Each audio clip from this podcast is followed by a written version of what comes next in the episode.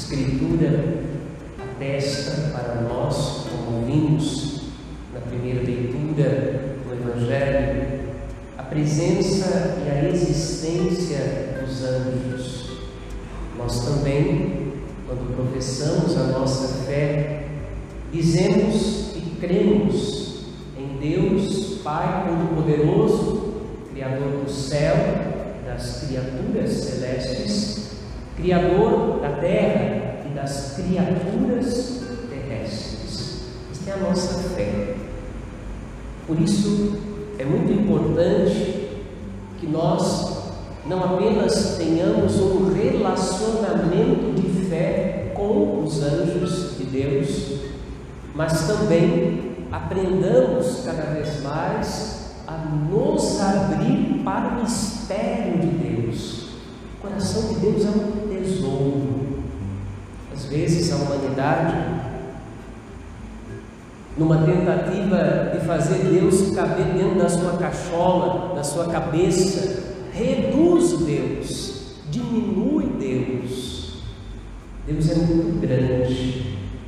A gente ouvia na liturgia dos últimos dias, Deus dirigindo ao povo de Israel esta palavra: estão os meus pensamentos distantes dos vossos pensamentos, quando o céu está distante da terra. Portanto, esta união entre o céu e a terra, esta escada de Jacó que une o céu e a terra, só é possível graças a um milagre de Deus. Por isso que nós cremos em milagres. Jesus Cristo, o Filho de Deus feito homem para nossa salvação, é dos milagres o maior e a fonte de todos os milagres. Ele é a escada de Jacó. Carta aos Hebreus vai dizer que ele é o pontífice, a ponte que cobre este abismo que ninguém seria capaz de cobrir, nem criatura celeste, nem criatura terrestre. Jesus é a ponte. E a palavra de Deus, quando fala do Espírito Santo, diz que o Espírito preenche, sonda todos os abismos, até os abismos mais profundos de Deus. Portanto, Deus preenche todo vazio poderia haver entre nós e Ele, para que nós pudéssemos ser salvos, para que nós pudéssemos entrar na Sua presença, para que nós pudéssemos nos sentir Sua casa e Sua família. Então, saborear as coisas de Deus, saborear a criação de Deus, nos relacionarmos com os anjos, com as criaturas celestiais, é também caminho para que nós possamos, de par em par, nos abrir e mergulhar neste tesouro da misericórdia. O Senhor de Jericó deste ano, em meio a esta pandemia que nós ainda estamos vivendo, nos convidava a isso, combater o bom combate da fé usando as armas que Deus preparou para nós. Na vida de Tobias e do seu pai Tobit, o arcanjo Rafael foi um exército plantado por Deus no coração daquela casa, daquela família. Na casa de Maria, no templo onde Zacarias ficou sabendo que sua esposa estava grávida de João Batista, o arcanjo Gabriel foi um exército de Deus plantado para anunciar a plenitude dos tempos, para anunciar o nascimento do precursor, João Batista, e depois para anunciar o Filho de Deus feito homem no ventre de Maria para a nossa salvação. A Escritura quando fala para nós de São Miguel, orna São Miguel com os distintivos de Jesus: o manto púrpura, o manto vermelho, o manto do escárnio e da paixão. O manto que foi lançado às costas de Jesus no início do caminho do Calvário, quando batiam nele e diziam para ele: Mostra que és rei. Miguel carrega nos ombros este manto, o manto do escárnio de Cristo. E carrega nas mãos a espada, isto é, a palavra de Deus, como São Paulo mesmo diz, a espada do Espírito é a palavra de Deus.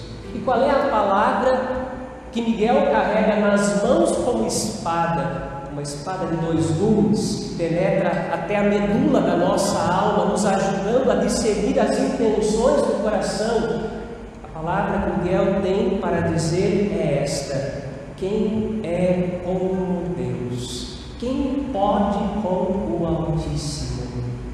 Que adversário pode se levantar contra o Criador e Autor de todas as coisas?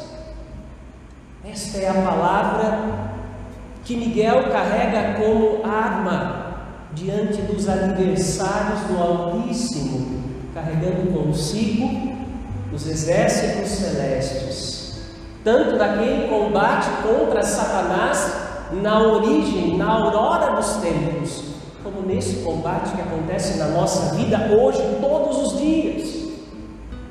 Embora não estejamos ouvindo, mas São Miguel faz ressoar com os anjos esta exclamação: Quem pode com o Altíssimo? Se Deus cavalga à nossa frente em seu carro de guerra, uma imagem bonita da Escritura, carro e cavalaria de Israel. É como Eliseu aclama aquele carro de fogo que faz Elias subir aos céus. Deus cavalga à frente do seu povo, carregando consigo o seu exército, quem pode contra o Altíssimo? Usaremos as armas que Deus preparou para nós. Queremos viver queremos buscar a santidade, queremos estar presente nesse mundo, na nossa casa, no nosso trabalho, em meio a esta pandemia, usando as armas que Deus preparou para nós. Os anjos estão a serviço da humanidade, para que nós possamos experimentar o dom da salvação e chegar ao céu. Nos sintamos abraçados pelo nosso anjo da guarda, que desde o início da nossa vida nos acompanha. Nos sintamos guardados e protegidos pelos olhos flamejantes dos serafins. Nos sintamos defendidos pelos arcanjos de Deus. Experimentemos o poder e a força dos tronos das virtudes dos principados e potestades. Nós queremos experimentar a força dos anjos e pedimos esta graça nesta santa liturgia, que o nosso coração possa se elevar como a fumaça do incenso.